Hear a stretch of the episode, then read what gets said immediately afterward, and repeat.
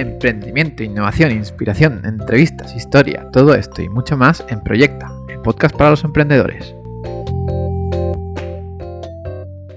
Bienvenidos a un podcast más en Proyecta. Hoy tenemos un invitado muy especial desde Valencia, a Richard. Hola Richard, ¿cómo estamos? Hola Germán, muy bien. ¿Y tú cómo estás? Muy bien, muy bien. Aquí, pues para entrevistarte, ¿no? Y bueno, a mí siempre me gusta que, los invitados se presenten más que yo los presente. Así, ¿quién es Richard y en qué proyecto está ahora?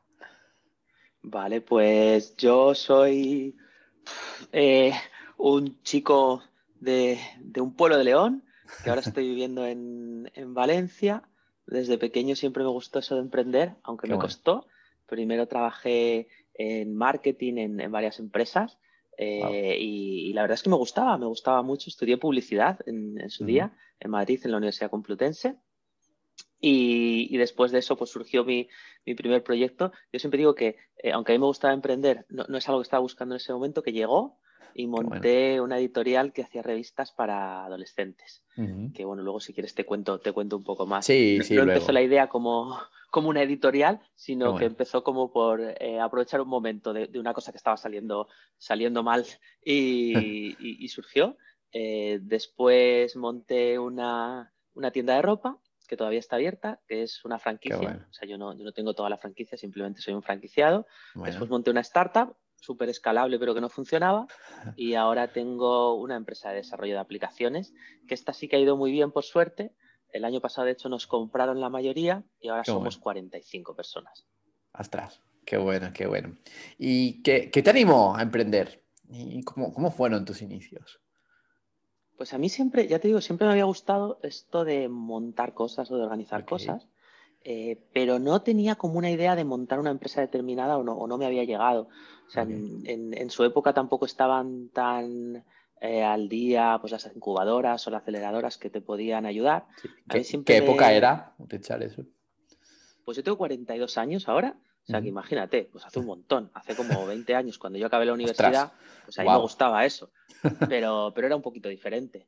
y, lo que me animó es que eh, resulta que había conocido a, un amigo que estaba trabajando en una revista y yo trabajaba en ese momento en marketing, como te digo, y, yo ahí era un tío como muy serio, nada que ver con ahora, que iba con mi traje, corbata a veces también, con mis zapatos y esas cosas a trabajar ahí como muy de ejecutivo de marketing, era marketing manager en una, empresa que se llama Siro de, alimentación, que me gustaba mucho también.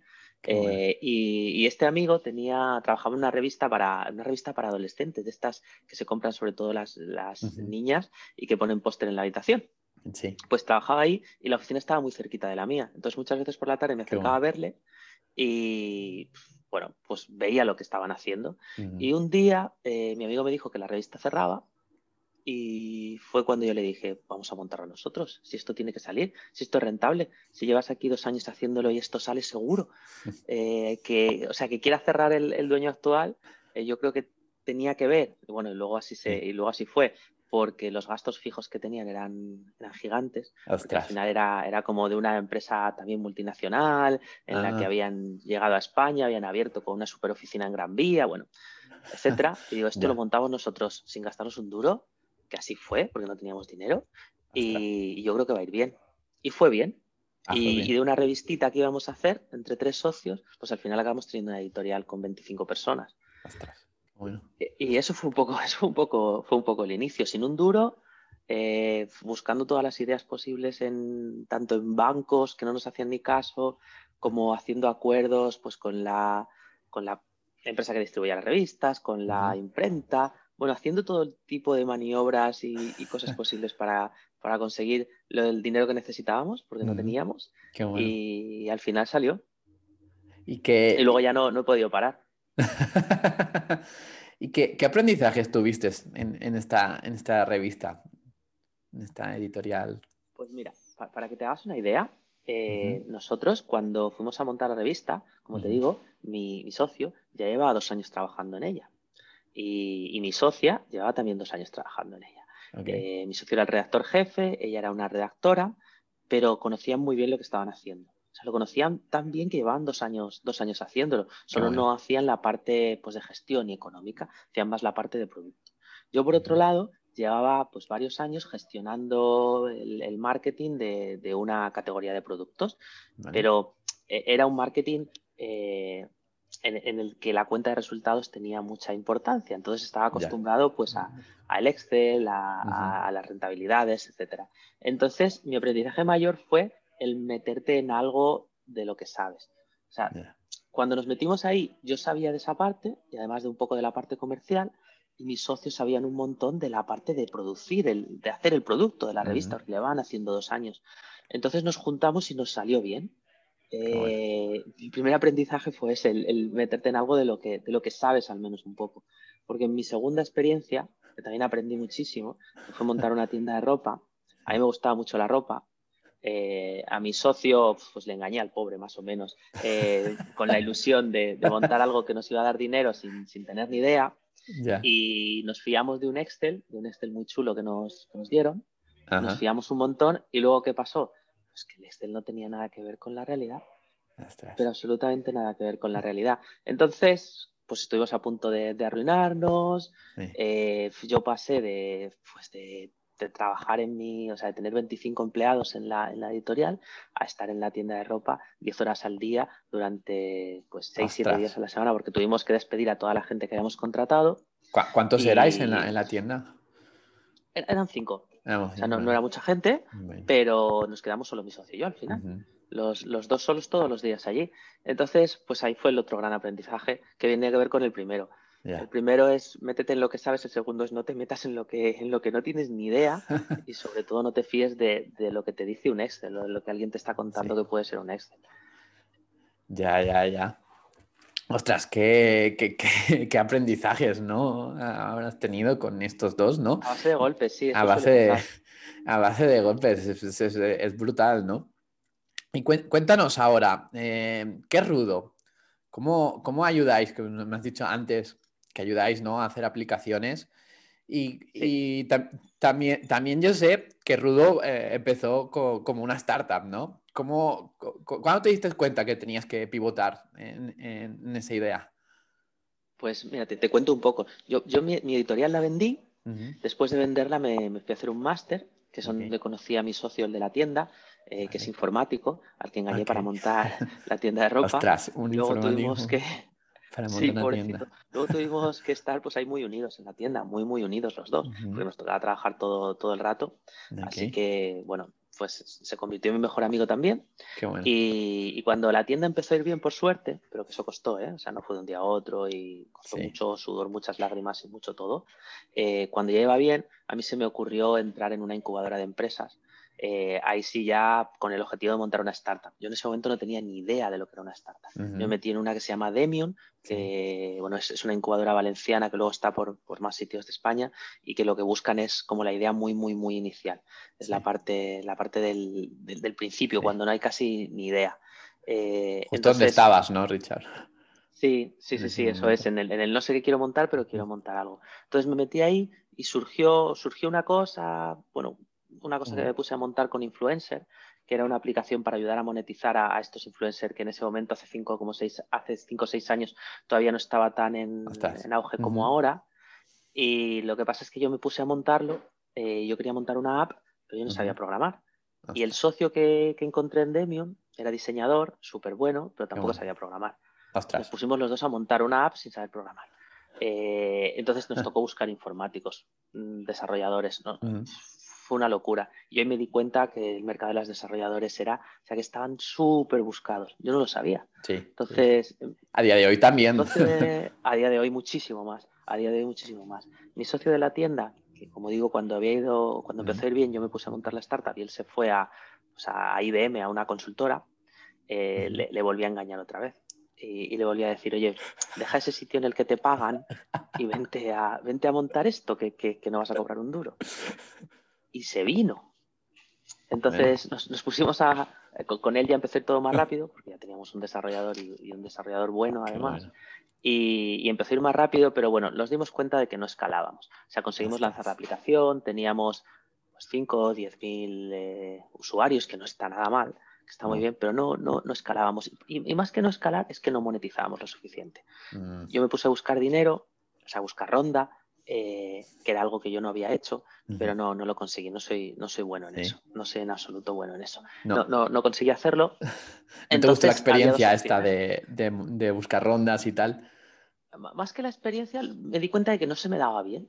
O sea, quizá por, por el pasado, como que yo, la editorial era una empresa como normal, en la que tú vendías y con lo que vendías pues tenías dinero, la tienda de ropa también, eh, tradicional, digamos, y luego la startup era algo totalmente distinto, algo de lo que dependes de una financiación externa para poder hacerlo crecer. Y quizá no supe convencer a los, a los inversores de, mm. lo que podía ser.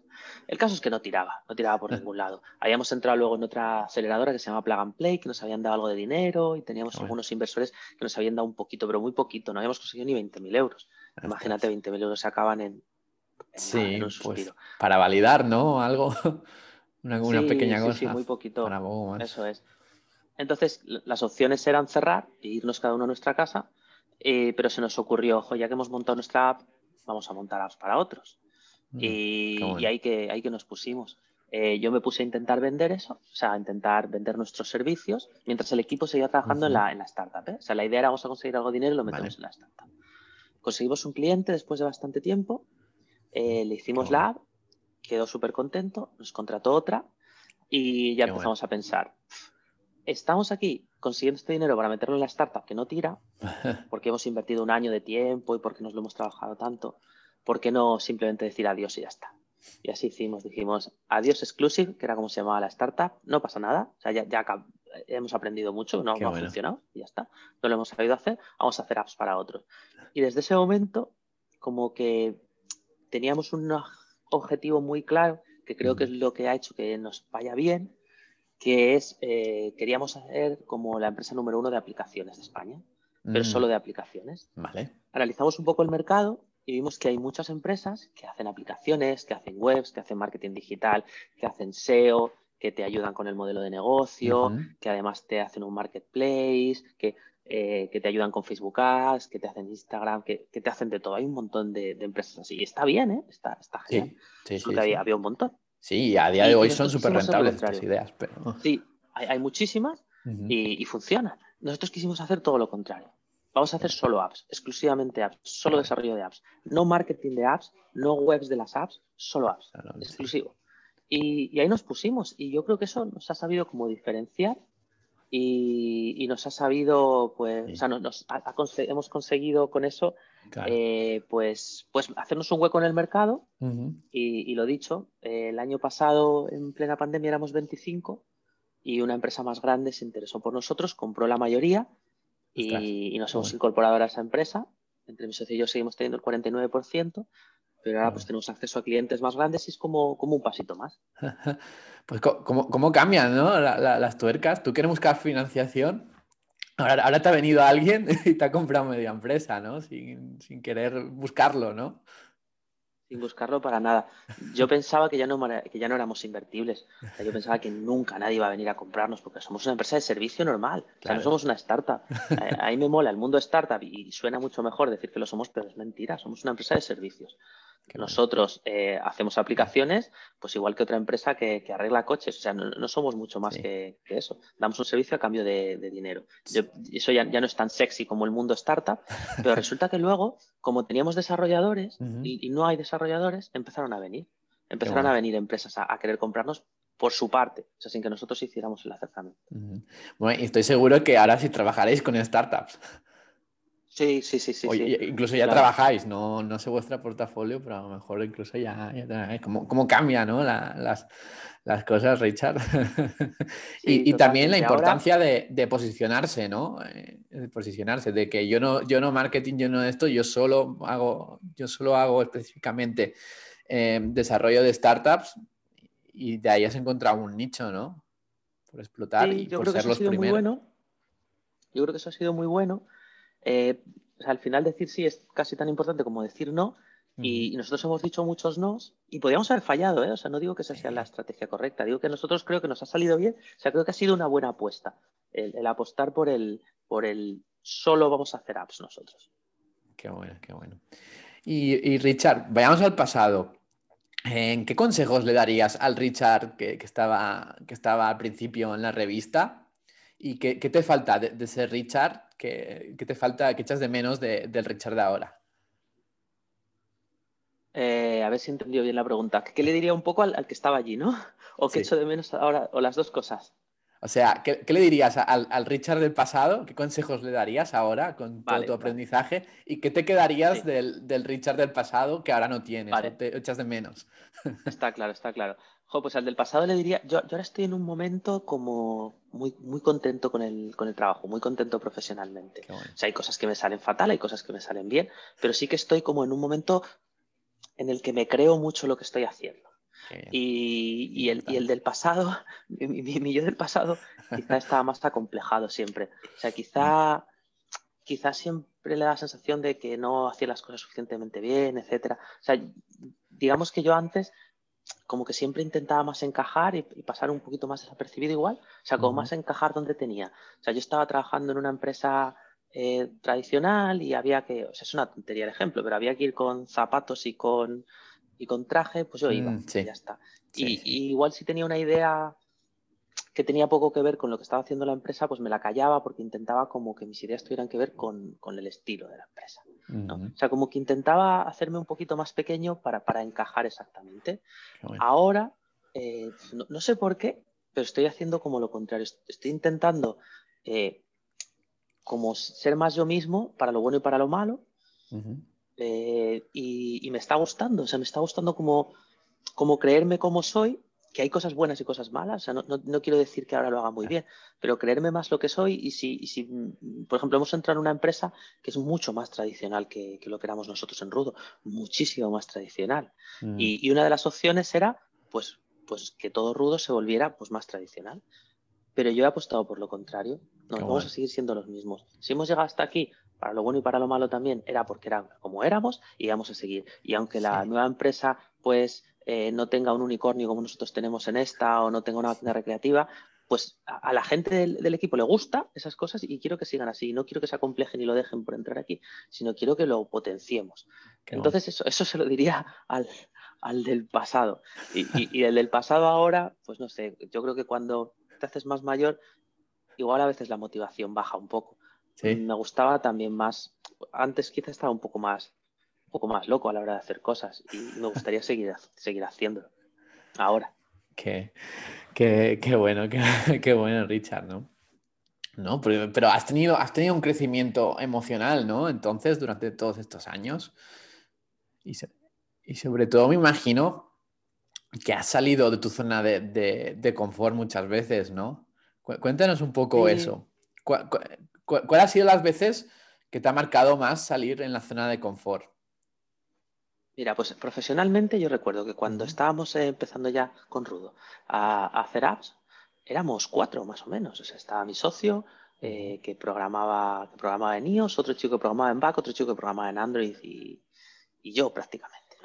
Entonces nos empezaron a hacer más encargos. Eh, o sea, costó mucho el primer proyecto, pero luego nos empezaron a hacer más y ya no podíamos hacerlos. Pero nosotros no teníamos dinero. O sea, no, nos habíamos gastado el dinero ya. Entonces no podíamos contratar a nadie. No, no podíamos contratar a nadie. Entonces, pues lo que podíamos es haber seguido siendo cuatro o cinco que, éramos. O sea, decir no a los proyectos y, y, luego, o sea, decir sí solo a los que podíamos hacer. Pero hicimos lo contrario, dijimos, vale, no tenemos dinero, eh, ahora e, era marzo en ese momento, ¿no? Dijimos, ahora hay, un ciclo formativo que se llama Desarrollo de Aplicaciones Multiplataforma, que muchos de los desarrolladores han estudiado eso. Eh, entonces dijimos, vamos a aprovechar sus prácticas, que son las prácticas oficiales de los ciclos formativos que tienen que hacer en empresas, vamos a aprovechar y en vez de seleccionar a una persona, vamos a seleccionar cinco a la vez. vamos a hacer el doble. Entonces, e, estas personas están durante tres meses haciendo sus prácticas oficiales y nuestra idea era, vamos a enseñarles, porque ellos no saben programar, vamos a enseñarles, vamos a ponerles uno al lado de cada uno de los que sí sabía y luego los contratamos a todos si va bien. Entonces, claro, imagínate pasar de ser cuatro o cinco a ser el doble. O sea, para todos fue como, o sea, cinco personas no parecen muchas, pero cuando te haces el doble es mucho. Y, claro, para todos fue como, pero ¿cómo vamos a hacer esto? Vamos a empezar poco a poco, vamos a coger una sola persona, después de esa persona luego otra, después otra, no, no, cinco a la vez. Y, lo pensamos y dijimos, no, vamos a, vamos a ir a, por todas. Si sale mal, pues cerramos. Y salió muy bien, contratamos a todos para acabar contratamos a todos y ya fuimos 10. Y es algo que hemos ido replicando. Entonces eso, eso sí que fue salir un poco de la zona de confort. Y luego personalmente, que es algo de lo que más orgulloso me siento, yo siempre, a mí siempre me ha gustado mucho viajar, me, ha, encantado. Y, yo quería irme unos viajes, un, tiempo por ahí a viajar, a viajar mientras trabajaba.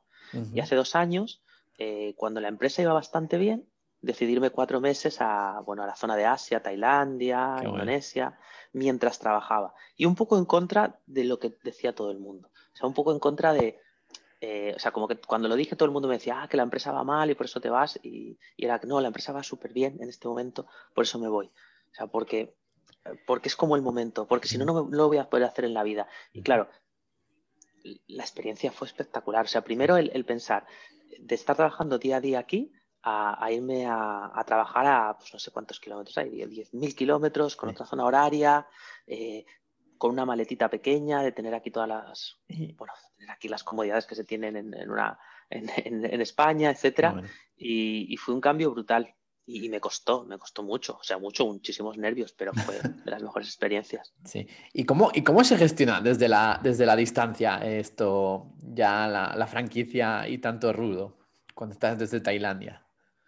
yo lo preparé súper bien. O sea, quiero decir, me lo ocurrió mucho. O sea, no fue una cosa de un día a otro. Yo me saqué el billete con como tres, cuatro meses de antelación y ya empecé a prepararlo desde ese momento. En la tienda es fácil, es una franquicia. La franquicia, digamos, la central, te marca los precios, te marca las rebajas, te, dice cómo tienes que colocar la ropa, la ropa que tienes que tener. O sea, es fácil y tenemos una encargada entonces iba a ser sencillo. Mi socio de, Rudo es el mismo que mi socio de la tienda, entonces él se iba a encargar de estar como en el momento, mientras yo seguía desde, desde Tailandia, pues haciendo otras cosas que yo hago, pues como revisar las, las ventas, ver la tesorería, eh, hacer pues todo el tema burocrático, las relaciones con la franquicia, eso lo podía hacer igual. Entonces como que nos repartimos y él iba a hacer el, trabajo más de campo, el, el ir a la tienda. Realmente, o sea, con ir a la tienda media horita a, la semana casi sirve. O sea, hay que estar en contacto, pero hay una encargada que lo hace todo. Eh, entonces era más sencillo. En el caso de Rudo, pues ahí era más complicado. Pero al final lo que, lo que hicimos, bueno, ahí el teletrabajo no tenía tanto, no, funcionaba tan bien como después de la pandemia, que, ahora todo el mundo está acostumbrado. Pero bueno, que fue hace, fue hace dos años, tampoco fue hace tanto. y, nada, pues intentando tener mucha comunicación. Lo bueno de allí es que yo me levantaba como a las siete y media, ocho de la mañana de allí, pero eso aquí eran como las cuatro de la mañana. Entonces, eh, yo podía tener toda mi mañana libre para hacer cosas y luego a la una, que eran las ocho de aquí, me conectaba. Entonces yo siempre estaba conectado a la una, siempre. Siempre, siempre, siempre, siempre. O sea, era, como de, aprovechas la playa y luego a la una ya, ya trabajar a tope, ¿no? Con Imagino con las energías. Sí, joder, imagínate, súper contento, súper contento. Entonces yo me conectaba ahí y la gente estaba conectada ya. Hacíamos una daily todos los días en, el que, el que se hablaba con el equipo y luego yo estaba presente durante todo el tiempo eh, en Slack, en WhatsApp, eh, durante pues, sus horas de trabajo. Entonces estaba, seguía estando como muy presente, aunque no estuviera. Eh, hacía llamadas a clientes desde allí exactamente igual que estando aquí. pues les, les, atendía, contestaba los mails, tenía reuniones. O sea, intentaba como estar muy, muy presente todo el tiempo. Y sí que funcionó. Qué bueno. ¿Y te costó, te costó delegar todo esto al principio o, ya lo llevabas bien cuando ya te fuiste? Llegas con la mentalidad de No, eso no me costó especialmente. Mm. No me costó especialmente. Porque realmente yo seguía haciendo casi todo, ¿eh? eh o sea, seguía haciendo casi todo lo que yo hacía antes, me refiero, no todo lo de la empresa, por supuesto. O sea, seguía haciendo casi todo lo que hacía. O sea, que yo tenía que facturar, pues seguía facturando. Yo tenía que reunirme con un cliente determinado, lo hacía. O sea, lo único que no podía hacer eran las reuniones presenciales, que ahí sí que teníamos un, yo, hacía una parte muy comercial y, teníamos un, comercial que hacía esas presenciales cuando se necesitaban. El resto la seguía haciendo yo, entonces no tuve como que delegar más, solo tuve que cambiar algunas pequeñas cosas que requerían esa presencialidad. Ah, bueno, entonces formaste un comercial y a partir de ahí ya, ya sí, la cosa iba más. ¿Lo cerrabas tú, lo entiendo, o ya lo cerraba el comercial? Algunas cosas sí, otras él, depende, sí. Qué bueno, qué bueno. Y bueno, ya, la última pregunta, que está ya más libre. Em, ¿Algún libro que recomiendes? ¿Algún consejo que quieras dar a los emprendedores que nos escuchan? Lo que tú quieras. Pues eh, últimamente estoy leyendo bastantes biografías. Me están gustando mucho las biografías de, emprendedores. Y, la del dueño de Nike, la del fundador de Nike, me gustó mucho, que se llama Nunca te pares. Eh, sea, lo leí en tres días. Ostras.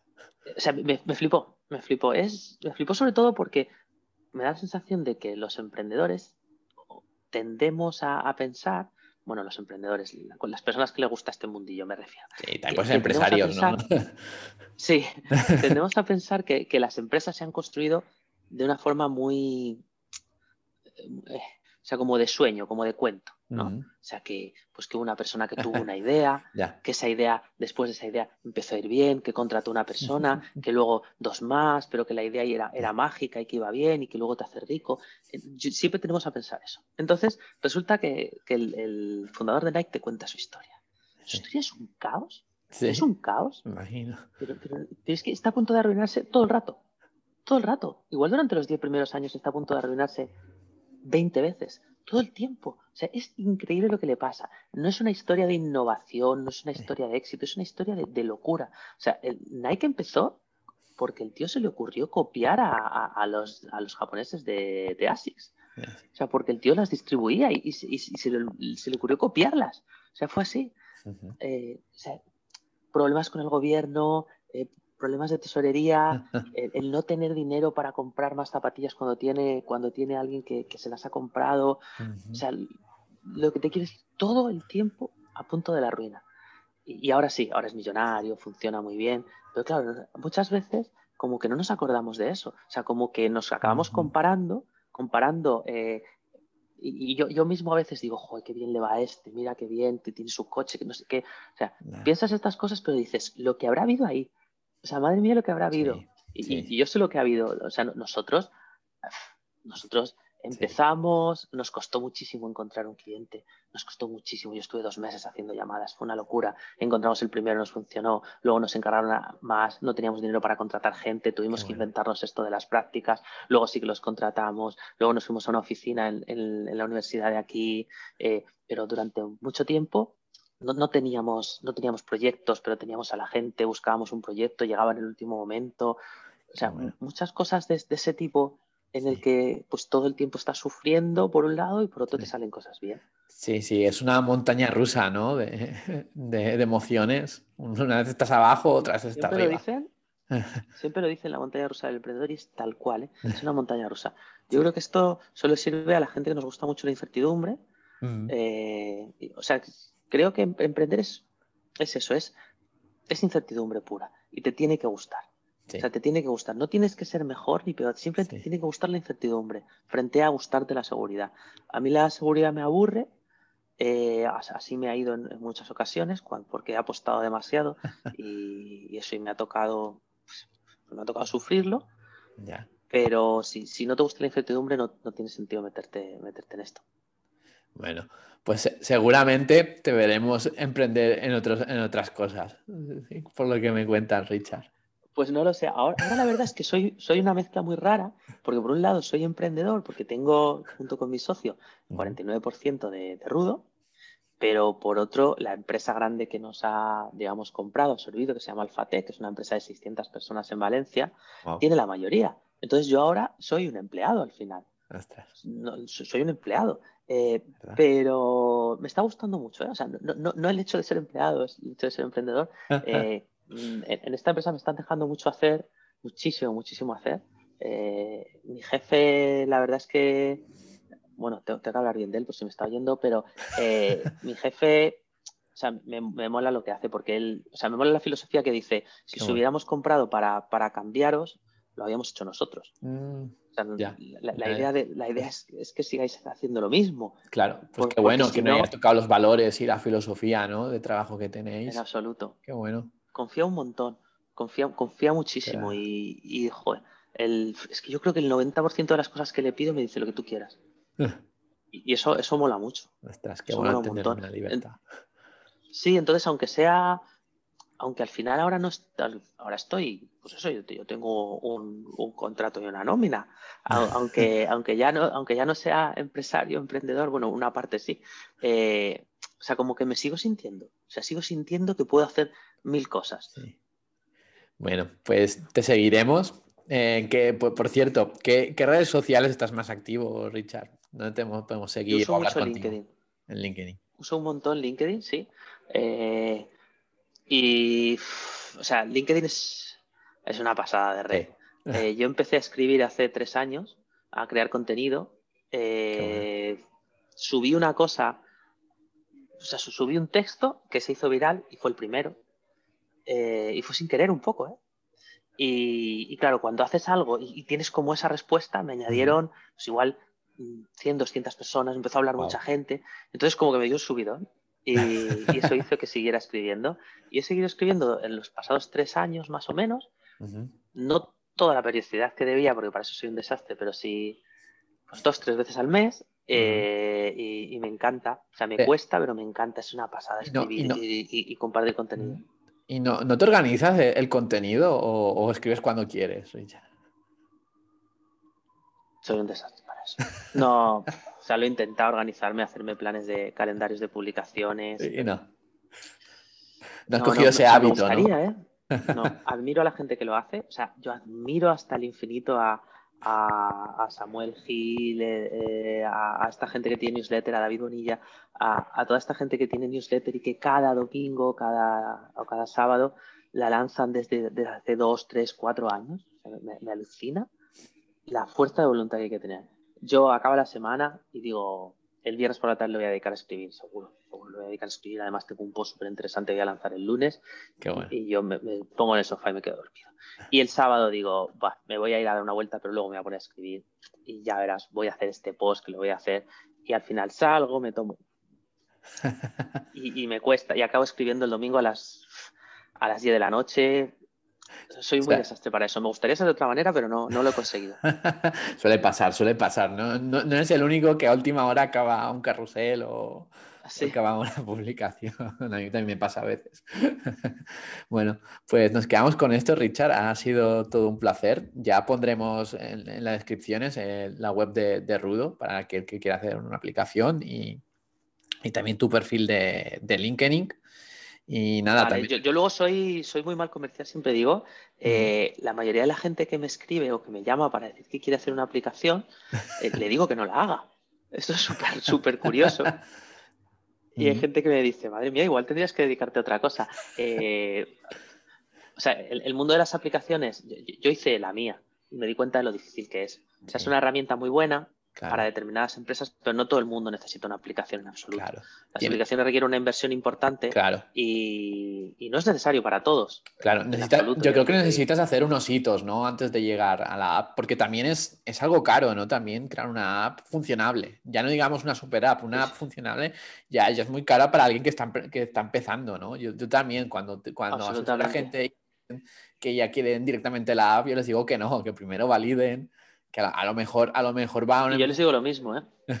va a un punto intermedio que a lo mejor es, la página web que a lo mejor para ellos no, no, es tan atractivo, ¿no? Porque no, lo ven, pero, pero primero yo lo freno. Y tú me imagino... Sí, sí, yo, hago lo mismo, ¿eh? O sea, me viene alguien y me dice que quiere una app y le digo que no la haga. Pero es que creo que creo que es mejor ser un poquito honesto ahí que simplemente decirle, sí, sí. Eh, 15.000 euros yo te la hago y ya está. Y si luego vas a quebrar, o sea, no, no, tienes que hacer una app en el primer momento. Depende para los modelos, depende de la inversión que tenga, depende de muchas cosas, pero no es tan necesario. Nosotros ahora, de hecho, o sea, hacemos startups y nos encanta, hacemos emprendedores igual, pero estamos intentando dirigirnos un poco a, empresas más grandes que, ya estén haciendo transacciones, etcétera. Sí, bueno. Pues nos quedamos con eso, Richard. Recuerda a la gente que se inscriba al podcast de, Proyecta para traer a, ti y a otros, otros emprendedores. Y ha sido un placer. Muchas gracias. Igualmente, Germán.